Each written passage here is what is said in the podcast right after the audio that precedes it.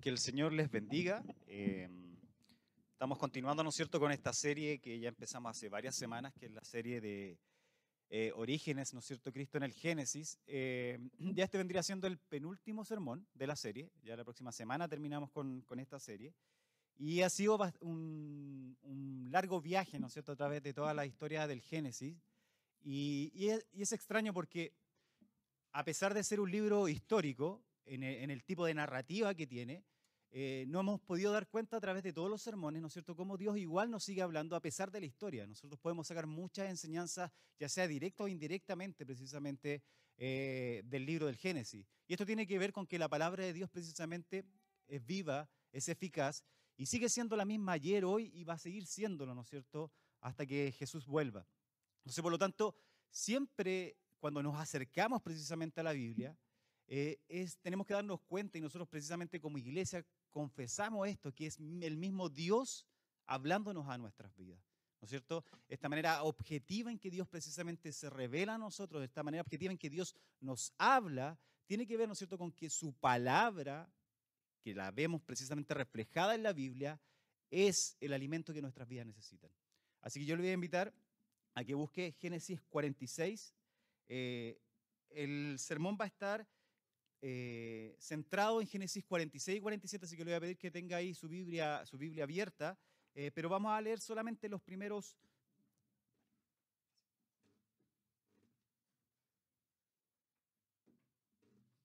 Vamos a leer los seis primeros versículos del capítulo 46 y de ahí vamos a ir leyendo, ¿no es cierto? A medida que avanza el sermón, vamos a ir precisamente leyendo eh, algunos pasajes que, que nos van a ayudar a entender esta historia y, que en realidad, a pesar de ser dos capítulos, entre comillas, es una historia bastante corta ya. Eh, hay harta genealogía en el 46, el 47 hay dos relatos que se repiten. Eh, entonces vamos a ver, ¿no es cierto?, a medida que avancemos en el sermón. ¿Ya lo tiene por ahí? Eh, Génesis 46, del versículo 1 al versículo 6. Dice así, Israel se puso en marcha con todo lo que tenía. Cuando llegó a Berseba, ofreció sacrificios al Dios de Isaac, su padre. Una noche Dios le habló a Israel en una visión, lo llamó por su nombre Jacob y él respondió, aquí estoy. Dios le dijo, yo soy Dios, el Dios de tu padre, no tengas miedo de ir a Egipto, porque allí haré de ti una gran nación. Yo iré contigo a Egipto y también te haré volver y la mano de José te cerrará los ojos. Jacob partió de Berseba y los hijos de Israel pusieron a su padre Jacob y a sus niños y sus mujeres en los carros que el faraón había enviado para llevarlo. Tomaron sus ganados y los bienes que habían adquirido en la tierra de Canaán, y Jacob y toda su descendencia se fueron a Egipto. Tengamos un momento de oración. Gracias Dios te damos por tu amor, gracias por tu eh, misericordia esta mañana, Señor, tal como tu palabra lo dice, Señor, que tu misericordia se renueva mañana tras mañana, Señor. Estamos convencidos de que eso es verdad en nuestras vidas de manera particular, pero también en esta misericordia que hemos podido contemplar también como comunidad, Señor, como tu iglesia, como tu pueblo, Señor. Estamos agradecidos porque nos podemos reunir, Señor, en torno a ti, podemos reunirnos, Señor, para alabarte, para escuchar tu palabra. Estamos contentos porque podemos hacerlo, Señor, en, en plena libertad, Señor a, pesar de que en otras naciones y, a lo mejor en otras latitudes del mundo, Señor, tenemos hermanos que son perseguidos, Señor, y oramos por ellos, Señor. Pero estamos agradecidos también porque tú nos permites de manera libre, Señor, poder reunirnos, Señor, cantarte, eh, reflexionar en torno a tu palabra, Señor, y que tú nos hables, Señor, de manera comunitaria. Te pedimos, Señor, que tú nos guíes, Señor, en, este, en esta mañana, en, en, la exposición de este texto, Señor. Yo te pido, Señor, que tú me guíes, Señor, y que sean tus palabras, Señor, eh, sabiamente, Señor, administradas, Señor, a través de mi boca. Te pido todo esto a través de Jesús. Amén.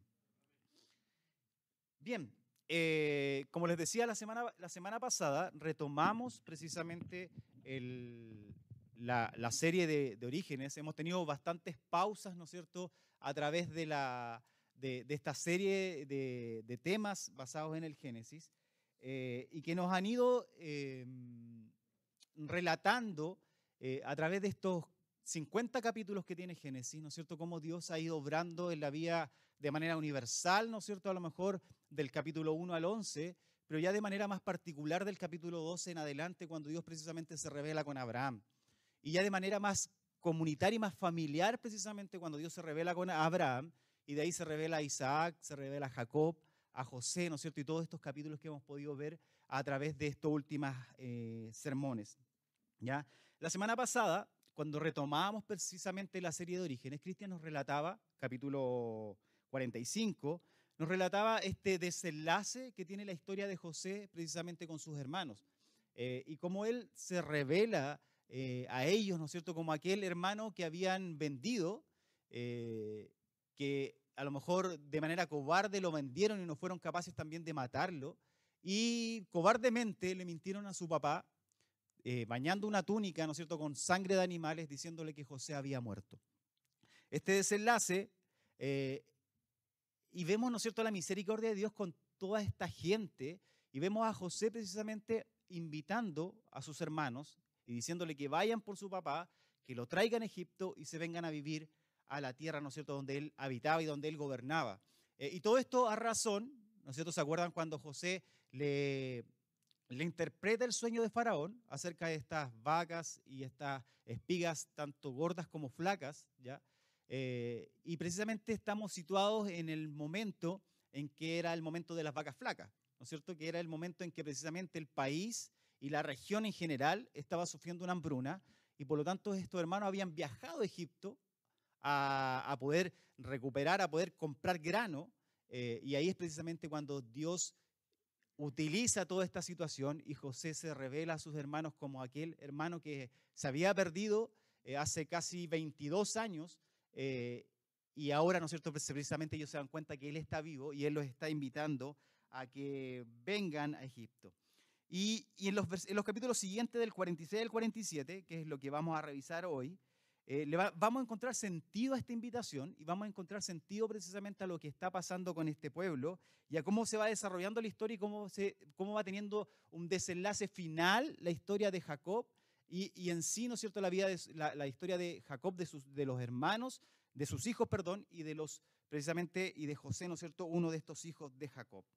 El texto que vamos a revisar hoy va a abarcar, como les decía, del capítulo 46 al 47, y el texto, eh, a pesar de que bastante largo, se, divide básicamente en siete escenas, ya que tienen que ver con que la escena número uno, Dios se le aparece a Jacob, la escena número dos, Jacob viaja a Egipto, la escena número tres, José se encuentra con Jacob, la escena número cuatro, los hermanos de José se encuentran con Faraón, la escena número cinco, Jacob se encuentra con Faraón, la escena número seis, José se preocupa por su familia y por la región completa, por Egipto, y la escena número 7, Jacob ya se está preparando precisamente para morir. ¿ya? Estas siete escenas, ¿no es cierto?, que, que, precisamente se ven bastante claras en el texto, nos va a llevar a tener tres puntos el día de hoy. El primero tiene que ver con la salida y el encuentro, el segundo tiene que ver con la audiencia y el tercero tiene que ver con lo satisfecho que pueden sentirse eh, los egipcios o también nosotros, ¿no es cierto?, cuando nos enfrentamos precisamente a la providencia de Dios. Como les decía en un principio, la narración que revisamos hoy viene a continuación del capítulo que habíamos la semana pasada, que era precisamente la revelación de José como el hermano perdido, como, sí, como el hermano vendido, básicamente. Y José invita a venir a, Egipto eh, a sus hermanos, y es importante ver que precisamente José eh, no ve, ¿no es cierto?, cierta casualidad en todo lo que está pasando, no ve como si hubiese sido eh, fruto, ¿no es cierto?, de la suerte o fruto del destino, sino que básicamente lo que José ve es que es la voluntad y la providencia de Dios quien lo ha llevado precisamente a él, a este Egipto. Y es extraño porque José no las pasó, ¿no es cierto?, eh, fácil en Egipto. Fue vendido, casi muerto, eh, llegó a la casa de Potifar, fue puesto en un lugar, fue engañado, fue puesto en la cárcel, pasó varios años en la cárcel, eh, y después, ¿no es cierto?, logró precisamente llegar al lugar que en, el, que, en el punto de esta historia está como gobernador de la tierra de Egipto. Y en el 45.7, José le dice lo siguiente a sus hermanos. Dice, y Dios me envió delante de vosotros para preservaros posteridad sobre la tierra y para darnos vida por medio de gran liberación. ¿Ya? Entonces, básicamente lo que José le está diciendo es, Dios ha actuado de manera providencial y me ha llevado, ¿no es cierto?, a pesar de las circunstancias extrañas, desfavorables y difíciles, me ha puesto en este lugar con el fin precisamente de que yo sea bendición para ustedes en el momento que estaban pasando. Jacob, eh, perdón, es importante darnos cuenta el hecho, y creo que lo he dicho más que una, de una vez, que el gran protagonista de la historia en la Biblia es precisamente Dios mismo. Y quien ha tenido este cuidado providencial de su pueblo eh, y lo va a seguir haciendo, lo siguió haciendo en la historia bíblica, en el relato bíblico, y lo va a seguir haciendo el día de hoy. ¿ya? Y a veces eh, pareciese que Dios actúa en medio del escenario, como lo podemos ver en varias veces en la Biblia, y muchas veces lo podemos ver como Dios actúa tras bambalinas, ¿no es cierto?, de manera providencial, moviendo la historia precisamente para cumplir su voluntad, para cumplir sus planes, para cuidar a su pueblo, para cuidarlo a usted, para cuidarlo a mí, a mí, y para que, ¿no es cierto?, para que Él mueva nuestras historias con el fin precisamente de cumplir su voluntad, de cumplir precisamente lo que Él quiere. Jacob, al salir de Berseba hacia Egipto, eh, ¿puede darle un clic? A mí me gusta situar, ¿no es cierto?, en, qué lugar estamos. Estamos en el Mediterráneo, ¿ya? Acá está el Mediterráneo, un poquito más acá a la izquierda vendría estando Italia. Eh, y ahí hay, un, hay un zoom, ¿no es cierto? Y Berseba se ve ahí en el cuadro blanco y viajó precisamente a la región de Egipto. Eh, hay varios viajes en el mapa grande, ¿no es cierto? Pero comúnmente los patriarcas se movieron en esta zona. ¿ya?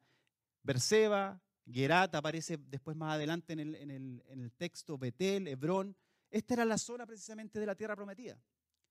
Y por eso muchas veces el texto decía que Jacob bajó a Egipto, porque venía bajando de norte a sur. ¿ya? Entonces cuando Jacob se prepara para salir de Berseba, que era básicamente la frontera sur de la tierra prometida de Canaán, y viaja precisamente a Egipto, Dios se le aparece en una visión nocturna. Y en el capítulo 46, versículos 2 al 4 dice, una noche Dios le habló a Israel en una visión. Lo llamó por su nombre Jacob y él le respondió, aquí estoy. Dios le dijo, yo soy Dios, el Dios de tu padre. No tengas miedo de ir a Egipto porque allí haré de ti una gran nación. Yo iré contigo y también te haré volver. y la mano de José te cerrará los ojos. Esto es un poco paradójico porque Jacob, cuando llega a Egipto, tiene 130 años aproximadamente. Era un lolito, pues, ¿no es cierto? Tiene 130 años y Dios le dice, sí, anda, yo te voy a cuidar, yo voy a ir contigo y te voy a hacer volver. ¿Ya? Es importante aquí porque para los patriarcas, Abraham, Isaac y Jacob, que forman este, esta, entre comillas, triada de patriarcas, hay una esperanza que va más allá de la muerte. ¿Por qué? Porque la muerte no es el fin de la relación con Dios. Más bien hay una visión escatológica que traspasa lo, temporal. Y esta situación, ¿no es cierto? Esta relación no es cancelada después de la muerte. ¿ya? Esa es la esperanza que ellos tenían. Y por eso, ¿no es cierto? A pesar de la muerte, muchos pasajes más adelante van a decir, y Jacob se reunió con sus antepasados.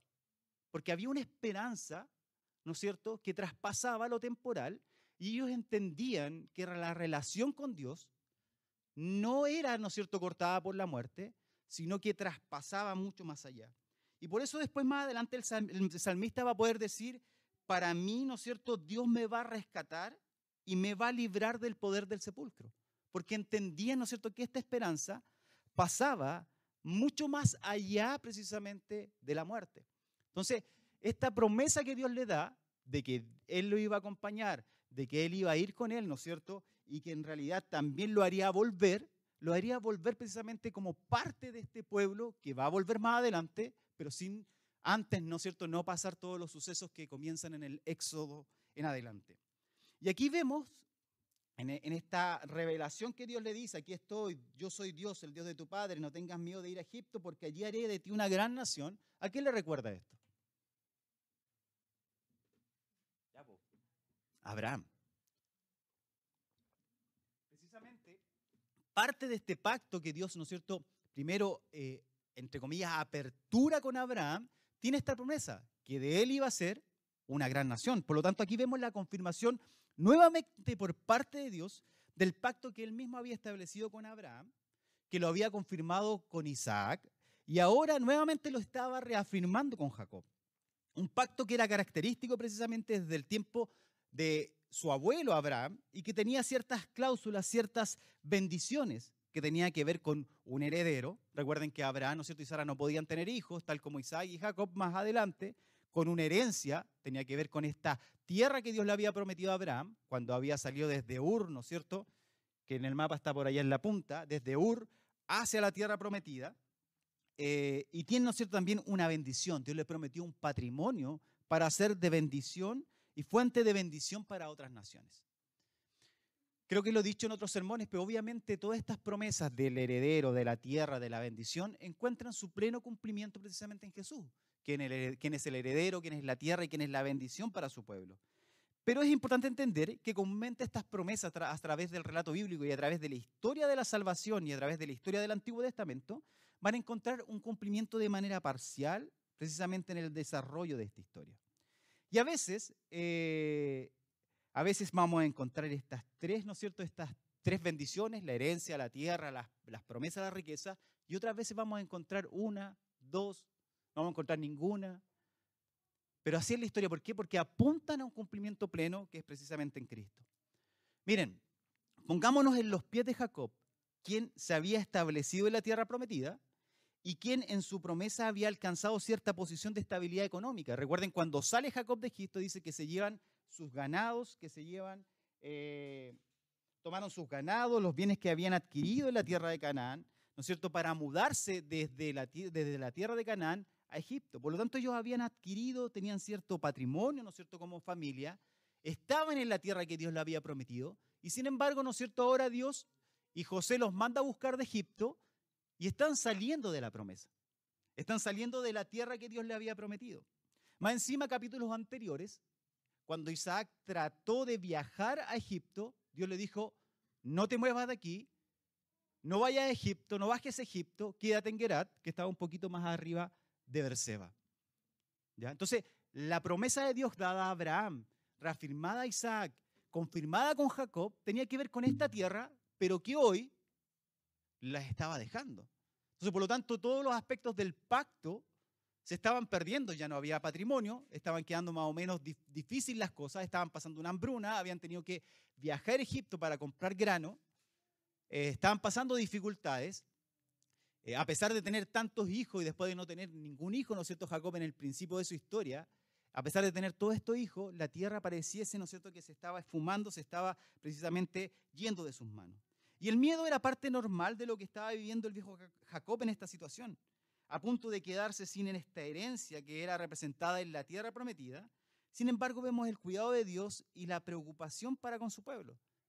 ¿No es cierto? En esta revelación, en esta forma en que Dios se muestra a Jacob en esta visión nocturna, yo soy Dios, el Dios de tu padre, no temas descender a Egipto, porque allí yo haré de ti una gran nación, yo iré contigo a Egipto.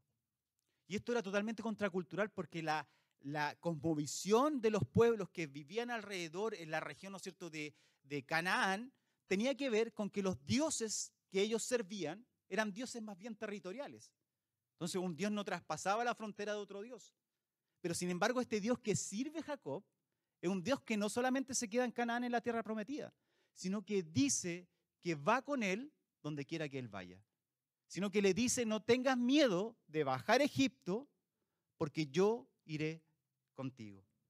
Y con esta sensación de miedo, pero a la vez calmado por la promesa de Dios, Jacob emprende el viaje a Egipto, sale de esta frontera sur de Canaán, dirigiéndose al encuentro con su querido hijo José.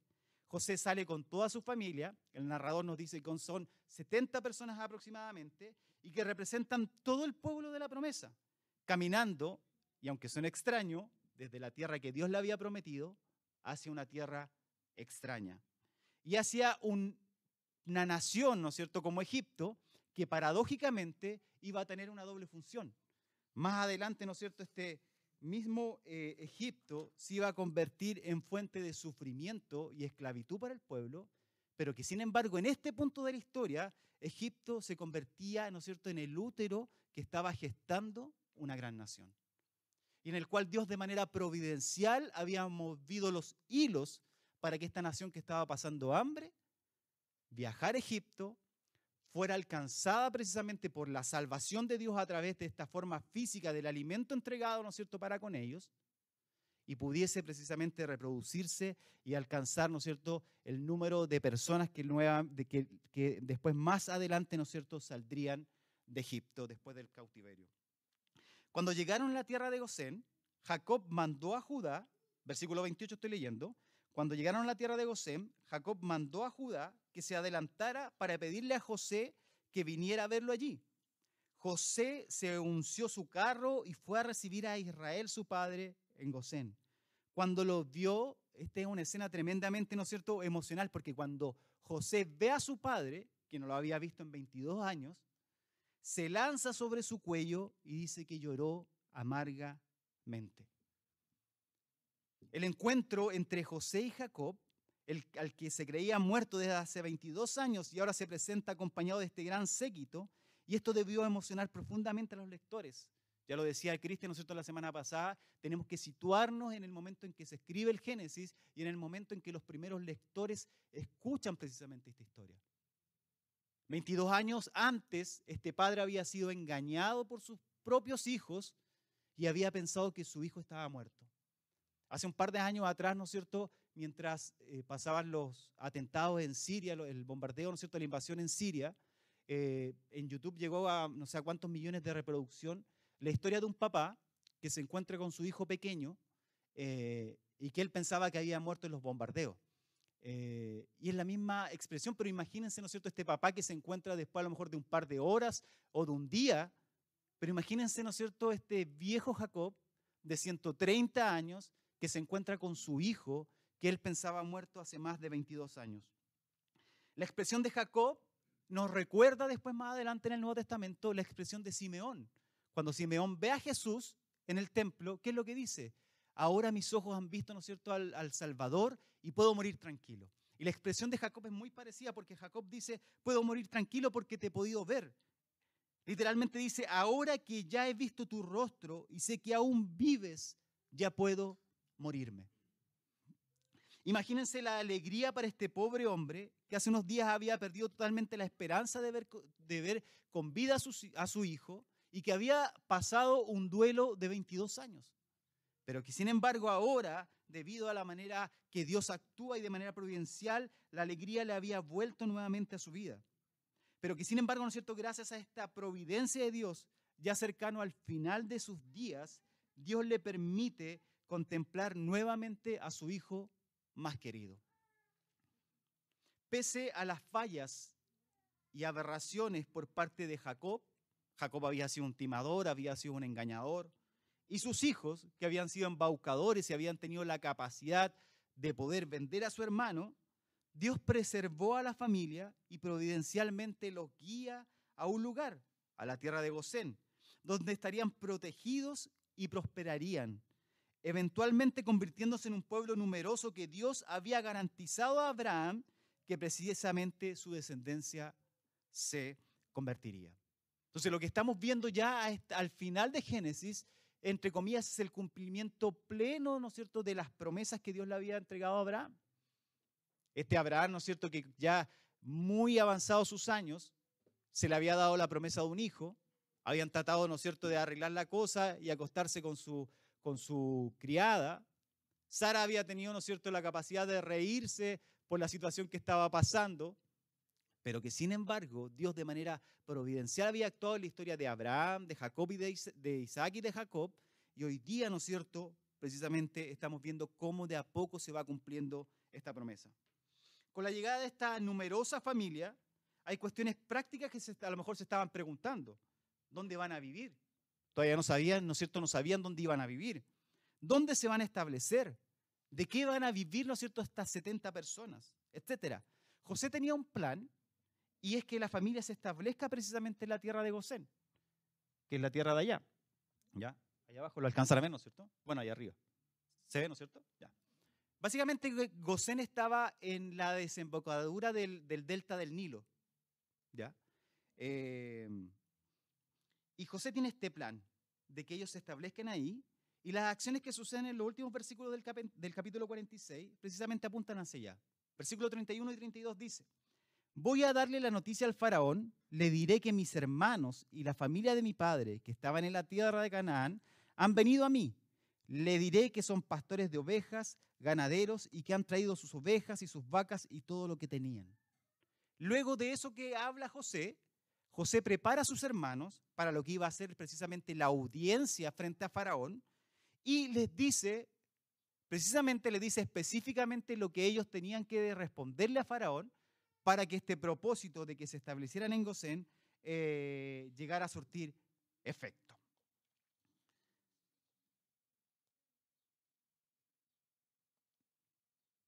Escena 4 y 5, las audiencias. ¿No es cierto? Acá hay dos audiencias por parte de los hermanos frente a Faraón y por parte de, de Jacob frente a Faraón. Acompáñenme en el 47, versículos del 1 al 11. Dice, José fue y le dio la noticia al faraón, le dijo, mi padre y mis hermanos han venido a la tierra de Canaán, ya están en la tierra de Gosén, con sus ovejas y sus vacas y con todas sus pertenencias. Tomó a cinco de sus hermanos, los más jóvenes, y se los presentó al faraón. Este le dijo a sus hermanos, ¿ustedes a qué se dedican? Y ellos le respondieron lo que José le había dicho que le respondieran. Estos siervos tuyos son pastores de ovejas, lo mismo que nuestros antepasados. También le dijeron al faraón, hemos venido a vivir en esta tierra porque no hay pasto para las ovejas de tus siervos. En la tierra de Canaán el hambre se ha agravado, te rogamos que, que permitas a tus siervos habitar en la tierra de Gosén. Entonces el faraón habló con José y le dijo, tus padres han venido a ti, ahí tienes la tierra de Egipto, haz que tu padre y tus hermanos habiten en lo mejor de la tierra de Gosén. Y si sabías que entre ellos, y si sabes que hay entre ellos, que entre ellos hay hombres capaces, ponlos a cargo de mis ganados. Aquí nos encontramos con dos relatos en paralelo eh, y varios autores concuerdan eh, precisamente a, raíz de esto. Primero el relato que leíamos recién que va del versículo 1 al 6 y el segundo relato que va del 7 al 11. Por una parte el encuentro de los hermanos de José, el cual elige él precisamente a los menores, y por otra parte el encuentro de Jacob con Faraón. Pese a lo paralelo de las historias, eh, la parte intermedia del relato tiene diferencias, pero el desenlace es el mismo. Faraón aceptando a este pueblo de extranjeros, a este pueblo de pastores, ¿no es cierto?, de ganado, que habitaran precisamente en Egipto. Ahora lo principal, precisamente lo que yo les digo, es que la decisión de Faraón, y que es una decisión de manera providencial, es aceptar este grupo de extranjeros, que eran pastores, y los cuales el mismo texto en el capítulo 46, versículo 34, nos dice, porque a los egipcios les repugnan los pastores de ovejas. Entonces ya estaba todo mal, ¿no es cierto? Eran extranjeros, eran pastores de ovejas y eran repugnados, ¿no es cierto?, por esta nación que entre comillas los estaba acogiendo en la figura del faraón. Y Faraón decide instalar a la familia en Gosén, que era, ¿no es cierto?, la mejor tierra de Egipto. Dale dos clics. Ahí. Ese Egipto, una vista aérea del 2014. Lo verde que se ve de abajo hacia arriba es el río Nilo, y arriba, ¿no es cierto?, donde se ve como una palmera, es toda la desembocadura del río.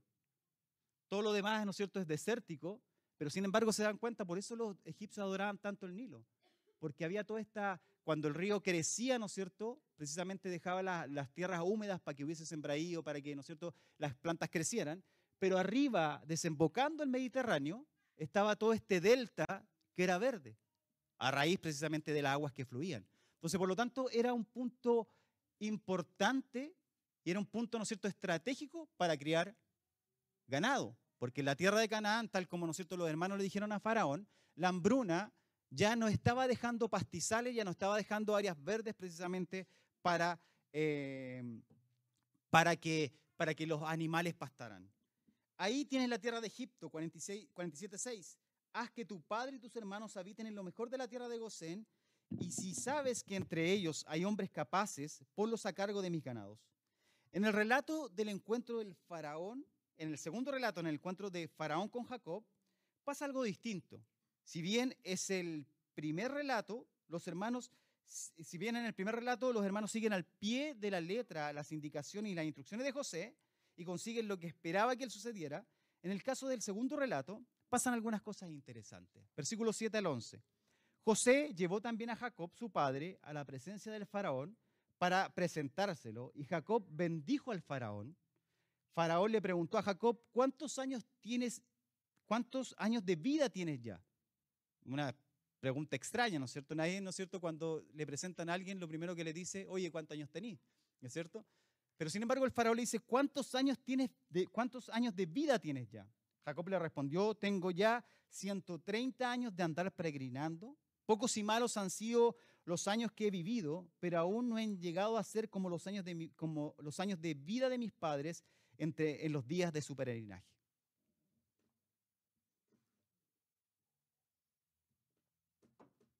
Jacob lo que está haciendo es desviar la conversación de Faraón acerca de los años, que ya era una cosa interesante para Jacob, o sea, perdón, para Faraón, porque estaba viendo, ¿no es cierto?, este viejito de 130 años, y lo primero que se le viene a la mente al Faraón es, oye, ¿cuántos años tienes? ¿Ya? Y estaba, estaba este deseo de los egipcios por una larga vida, ¿ya? Eh, y por eso tanta admiración y la pregunta extraña aquí, ¿no es cierto?, en el pasaje que estamos leyendo. Según estudios, la vida promedio del antiguo Egipto para las mujeres era 30 años. Para los hombres era 34 años la esperanza de vida. Máximo podían llegar a los 40. varios de acá no estaríamos hoy día, ¿no es cierto?, acá si hubiésemos vivido en, la tierra de Egipto. Pero sin embargo, ¿no es cierto? Entonces tiene este cierto grado de admiración eh, acerca de este rey que está admirando a este hombre de 130 años. ¿Por qué? Porque la esperanza, por distintas situaciones, la alta mortalidad de niños, la desnutrición, eh, las enfermedades, habían bajado mucho la esperanza de vida, ¿no es cierto?, en los egipcios. por lo tanto, para Faraón, ¿no es cierto?, era eh, interesante ver a este hombre de 130 años. Pero sin embargo, Jacob no pone atención en el número de años. Eh, y Jacob cambia el número de años hacia el contenido de aquellos años. ¿ya? La explicación que da Jacob no es, hoy sí he tenido una larga vida, han sido muchos años los que he vivido, eh, sino que él dice, en realidad mi vida ha sido un peregrinaje y que ha sido difícil. Tengo ya 130 años de andar peregrinando. Pocos y malos han sido los años que he vivido. 130 años, pocos, dijo Jacob, comparado a lo mejor con, sus papá, con su papá y su abuelo. Pero sin embargo, la expresión de Jacob es que esos años han sido pocos, pero también han sido malos. Una vida de peregrinaje, una vida dura. Había sido engañador y había sido también engañado. Había tenido la especulación de un hijo muerto. Recuerdan que hace un rato, hace un par de sermones atrás veíamos la vida, ¿no es cierto?, de Jacob, conflictos familiares entre las esposas, entre sus hijos. Entonces, había, una vida había sido una vida difícil.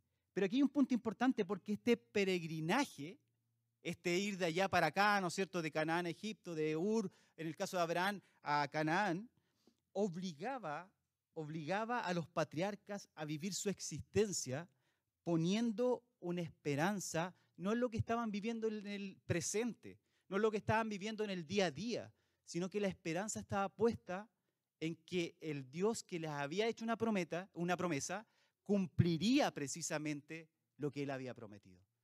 Entonces, por lo tanto, la esperanza que ellos ponían no era en este difícil peregrinaje, en este difícil, ¿no es cierto?, vida que estaban viviendo, sino que su esperanza estaba puesta precisamente en las promesas de Dios. Y aquí hay una tremenda lección para nosotros. Si bien no estoy diciendo que no debamos desarrollar nuestra vida aquí, ¿no es cierto?, en la tierra y todo lo que eso conlleva, sino más bien que nuestra esperanza está puesta en el cumplimiento futuro de las promesas de Dios. Porque muchas veces la vida no va a ser una vida de éxitos tras, éxitos, sino muchas veces la vida va a ser una vida de fracasos tras fracasos. Eh, y en estos fracasos van a ser un constante en nuestro diario vivir. Sin embargo, Dios ha puesto una esperanza y que traspasa precisamente lo temporal, que traspasa el día a día, que traspasa lo que hoy estamos viviendo. Entonces, por lo tanto, hay una tremenda lección precisamente para nosotros. ¿En qué estamos poniendo nuestra esperanza? ¿En el día a día, en el hoy, en la situación económica del mundo, en el colapso, ¿no es cierto?, económico que todos han pronosticado. ¿En qué estamos poniendo nuestra esperanza? Porque finalmente, ¿no es cierto?, si nosotros no ponemos nuestra esperanza en Dios, nos vamos a sentar tan firme, ¿no es cierto?, en el día a día, en el presente, que eso nos va a nublar la vista no vamos a poder ver más allá, no vamos a poder contemplar precisamente las promesas de Dios. Y eso era lo que le pasaba a los patriarcas. Eso es lo que pasaba en la vida de Abraham, de Isaac y de Jacob. Que su promesa, ¿no es cierto? O sea, su, su vista estaba puesta en que Dios iba a cumplir las promesas.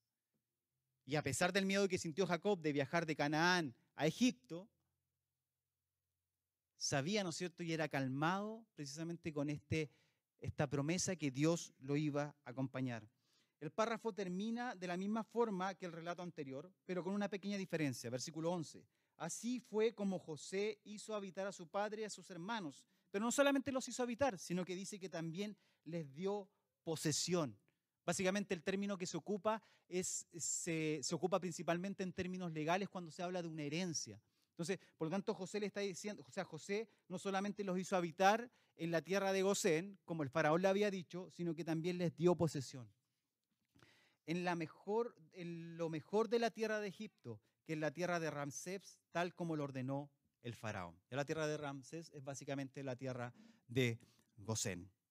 No solo se iban a establecer, sino que ahora tenían una tierra como herencia, una tierra a lo mejor temporal, porque sabían que su promesa estaba más allá, pero les serviría así para de manera providencial, providencial sortear precisamente la hambruna y los problemas que estaban viviendo. Tercero, eh, del versículo 12 al 27, dice lo siguiente. Y José alimentó con pan a su padre y a sus hermanos y a toda la familia de su padre conforme al número de sus hijos.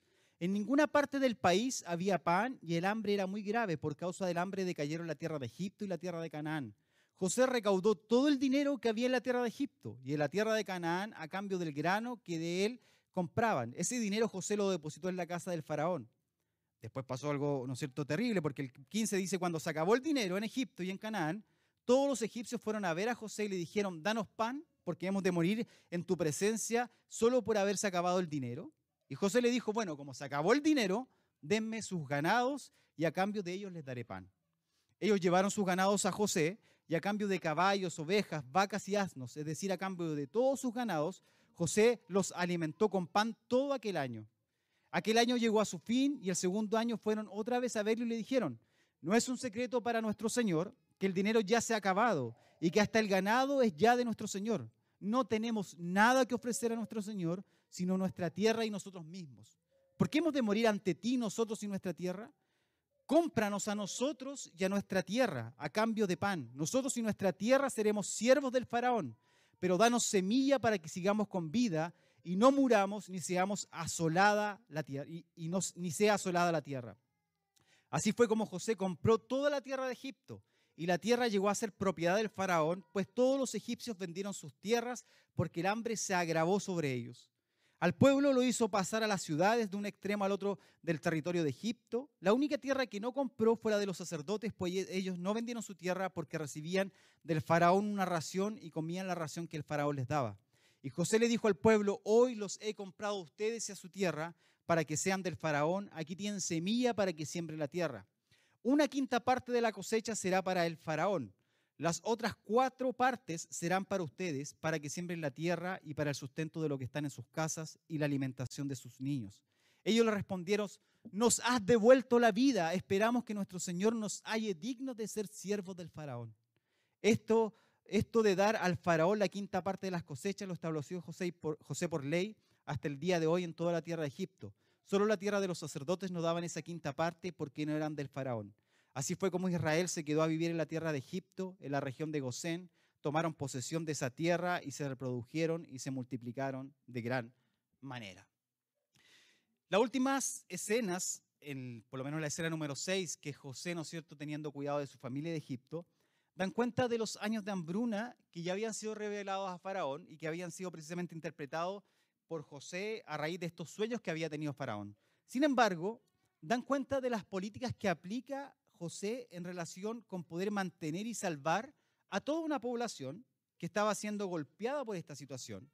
Y esto se va desarrollando de manera esquemática en el texto que busca informarnos cómo, ¿no es cierto?, se arreglaron estas circunstancias económicas en un país lejano.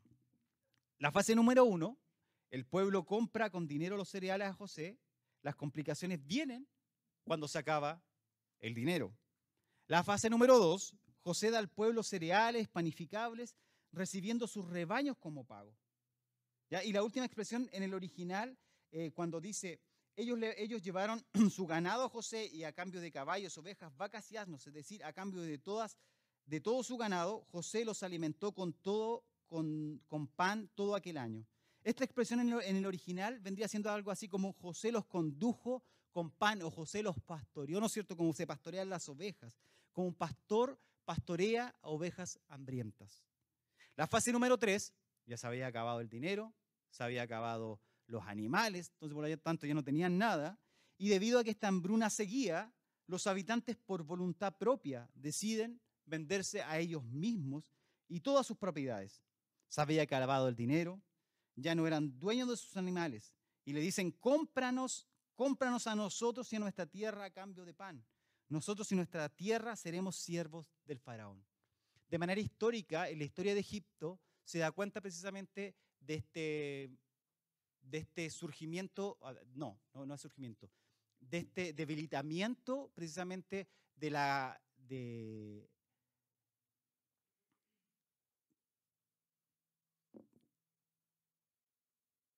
ah, se me fue la palabra, espérenme, dejen concentrarme. Del, del, de, digamos, de, la, de, la, de, los habitantes campesinos y cómo estos empezaron a volver a las ciudades. Y este debilitamiento de precisamente, ¿no cierto?, de la, del, agro, ¿no cierto?, de, de las zonas agriarias, precisamente eh, dan cuenta a través de la historia de Egipto que esto en realidad sucedió. Eh, Génesis nos dice que, debido a estas políticas que había instaurado José, precisamente esta gente empezó a volver a las ciudades o las instalaron en, las ciudades. Y también la historia de Egipto nos da cuenta que antes, ¿no es cierto?, parte del pueblo era parte de sus tierras, pero después pasaron, entre comillas, un sistema feudal, en donde el faraón era dueño precisamente de toda la tierra de Egipto y los habitantes de Egipto tenían que tributar parte, ¿no es cierto?, de sus cosechas, parte de lo que ellos sembraban a faraón, que era un 20% aproximadamente. Los, egipcios aceptaron alegres de venderse ellos mismos y sus tierras a cambio de sobrevivir. Y sería bastante temporal juzgar las políticas de José con el tiempo moderno, ¿ya? Hay que verlo desde la, desde la perspectiva histórica y del momento en la situación que estaba eh, sucediendo. El texto indica que los habitantes de Egipto y las tierras de Egipto de extremo a extremo pasaron a ser parte de Faraón. Y lo siguiente fue poner impuestos, los cuales los egipcios aceptaron contentos, ya que sabían que habían sido salvados por la decisión y las políticas impuestas por José. En los capítulos anteriores, en los capítulos anteriores, vamos a escuchar mucho acerca de José salvando la vida de Jacob. Eh, y Jacob le dice a sus hermanos, bajen a Egipto para comprar grano para nosotros allí, para que podamos vivir y no morir. 42.2. A continuación, Judá discute con su padre que les permita regresar a Egipto con Benjamín, para que podamos vivir y no morir. 43.8. Entonces José le dice a sus hermanos, Dios me envió delante de ti para preservar la vida. 45.5. En esta narración, en este énfasis en José salvando la vida, va a continuar y los egipcios, los egipcios vienen con, a José por la semilla precisamente para que puedan vivir y no morir. Quizás en este punto de la historia de José y en todo lo que ha sufrido, en todo lo que ha pasado y en qué forma él de manera política se ha ido desarrollando, eh, hay bastantes similitudes con Jesús. ¿ya? Eh, no solamente eh, en, el hecho de que fue humillado, de que fue vendido, sino también en el hecho de que fue exaltado, que ascendió al poder, que fue glorificado, tal como Cristo lo haría años posteriores. Y aquí vemos que esta historia de José, en este símil de José con Jesús, la historia apunta al cumplimiento pleno de las promesas que Dios le hizo a Abraham acerca de que su simiente iba a ser de bendición para toda la tierra. Así como, ¿no es cierto?, este José eh, había sido de bendición no solamente para la tierra de Egipto, sino para la tierra de Canaán y le había provisto vida, le había, le había permitido no morir, le había provisto alimento, es Jesús el mismo también el que años posteriores más adelante y en el presente viene a calmar el hambre de su pueblo. Y por eso Jesús diría, yo soy el pan de vida. Quien tenga hambre y quien crea en mí no tendrá sed jamás. Es el mismo Jesús que promete también una herencia, una herencia incorruptible en el cielo guardada para su pueblo. Cuando le dice, no se preocupen, muchachos, le dice, ¿no es cierto?, a los discípulos, yo voy a ir a preparar morada para ustedes. El apóstol Pedro más adelante va a decir acerca de Jesús que él viene precisamente a prepararnos una herencia que no es corruptible, que no se acaba, que no termina, que no se corrompe. Quizás las circunstancias el día de hoy no son de hambre. O a lo mejor algunos sí pueden estar pasando hambre, porque a lo mejor no tomaron desayuno, no sé. Pero las circunstancias hoy día no son de hambre física. Hoy nuestras realidades, hay un hambre que a muchas veces no podemos calmar con nada. Hay un hambre que vivimos en una sociedad que nos otorga un montón de sustitutos que no sacian nuestra sed, que no sacian nuestra hambre. Y lo más preocupante es que la sociedad actual en la que vivimos, debido a todos estos cambios sociales, ¿no es cierto? Es una sociedad que busca eliminar toda referencia a Dios, que busca eliminar que no tenga nada o ninguna apelación a ningún tipo de orden sagrado. Todo lo que tenga que ver con Dios tiene que ser sacado fuera. Y precisamente en estos sustitutos que son contrarios a Dios, muchas veces pretendemos calmar nuestra necesidad de encontrarle sentido a la vida. Pretendemos encontrar, ¿no es cierto?, esta necesidad de encontrarle sentido a nuestra existencia. Y cuando nos damos, cuenta y hemos sustituido a Dios, hemos sustituido, ¿no es cierto?, este pan de vida, hemos sustituido a aquel que puede calmar la sed de nuestra existencia, nos encontramos en un hoyo sin fondo y que nos hace hundirnos más y más. O como lo diría el profeta Jeremías, nos encontramos con cisternas rotas. Y este mal, ¿no es cierto?, que, Jeremías eh, declara en contra de su pueblo, no es un mal, ¿no es cierto?, que solamente sucedió en el cautiverio, previo al cautiverio o, en, la fase de cautiverio babilónico, en el tiempo de Israel, sino que es un mal que podemos sufrir día tras día. Y que inclusive en nuestra vida hoy día, que parece a lo mejor muy cristiana por venir a la iglesia, pareciese que también muchas veces lo sufrimos. Jeremías le dice, son dos males que ha incurrido mi pueblo. Dos males que ha incurrido mi pueblo. Me han dejado a mí, que soy fuente de agua viva, y han cavado sus propias cisternas tan agrietadas que no retienen el agua. Hay dos formas, ¿no es cierto?, de, de, de, hacer mal frente, ¿no es cierto?, a Dios. Es alejarnos completamente de Él y buscar algún sustituto, un sustituto, que simplemente va a ser una cisterna, ¿no es cierto?, rota donde vamos a tratar de saciar, ¿no es cierto?, la sed de nuestras vidas, vamos a tratar de saciar el sentido de existencia, la tranquilidad, la paz. Vamos a tratar de saciar, ¿no es cierto?, esta inquietud que muchas veces sentimos porque no tenemos, porque no, alcanzamos el éxito, porque nos falta dinero, porque las relaciones fallan. Vamos a tratar de encontrar sentido en esas cosas y vamos a darnos cuenta que es una cisterna rota, una cisterna rota. Analicemos un poco nuestra vida. Piense, ¿no es cierto?, un poco y piense unos minutos acerca de cuál es la realidad frente a la saciedad de nuestras vidas. ¿Nos encontramos satisfechos en Dios? ¿O buscamos, ¿no es cierto?, algo que llene más nuestra existencia? Agustín más adelante, ¿no es cierto?, en la historia de la iglesia va a decir, nos hiciste Señor para mí nos existe, Señor, para ti y nuestro corazón está inquieto hasta que no descanse en ti. Como dice el libro de Eclesiastés, Dios ha puesto eternidad en nuestros corazones y ese sentido de eternidad tiene que ver, ¿no es cierto?, con que nuestro sentido de existencia, estas grandes preguntas que busca responder la filosofía, que busca responder la sociedad actual, de dónde venimos, hacia dónde somos, hacia dónde vamos, qué somos, solo encuentran sentido cuando descansamos precisamente en Dios. Finalmente el capítulo va a terminar con el relato 17 años después de la llegada de Jacob a Egipto y con la, solicitud de no ser enterrado en esta tierra. Versículo 29, si puedo pedirte un favor, te ruego que pongas tu mano debajo de mis muslos y me jures que me tratarás con misericordia y verdad. Por favor, no me entierres en Egipto. Después, más adelante, frente a esta solicitud, ¿no es cierto? Eh, Jacob, en los versículos finales del capítulo 47, le dice, júramelo, José, júrame que vas a hacer esto. Y aquí vemos, ¿no es cierto?, la historia de un hombre cómo está llegando al fin de sus días. Concluyo con lo siguiente. El Evangelio cambia nuestras vidas y esa es una realidad. No lo podemos ocultar y no podemos ir en contra de eso. Sin embargo, a veces es un camino largo, de muchos años, y otras veces es un camino corto. Y esto puede sonar un poco paradójico, pero la vida de Jacob y la vida de José es un fiel reflejo de esto. Lo que, a, Jacob le costó su vida entera arrepentirse, lo que a Jacob le costó su vida entera arrodillarse frente a Dios, a José en plena juventud lo entendió.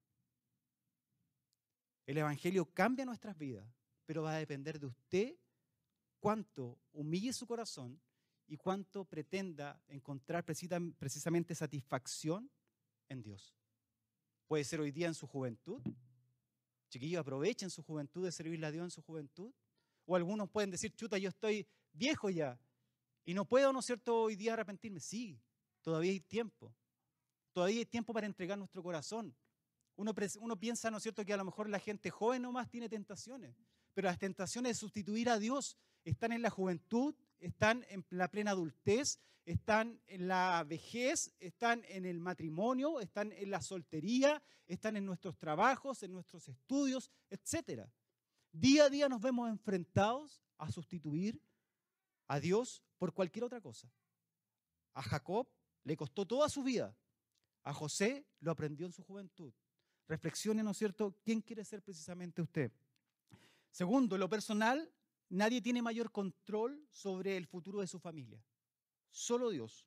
Solo el cuidado providencial de Dios y es precisamente tal como para José debe ser la guía en un futuro que pareciese todo incierto. Cuando usted vea que todo es incierto, deposite su confianza en Dios, porque Dios tiene cuidado de su familia. Segundo, a nivel comunitario, nadie tiene mayor cuidado que su pueblo, nadie tiene mayor cuidado de su pueblo sino de Dios. Él nos prometió que estaría con nosotros.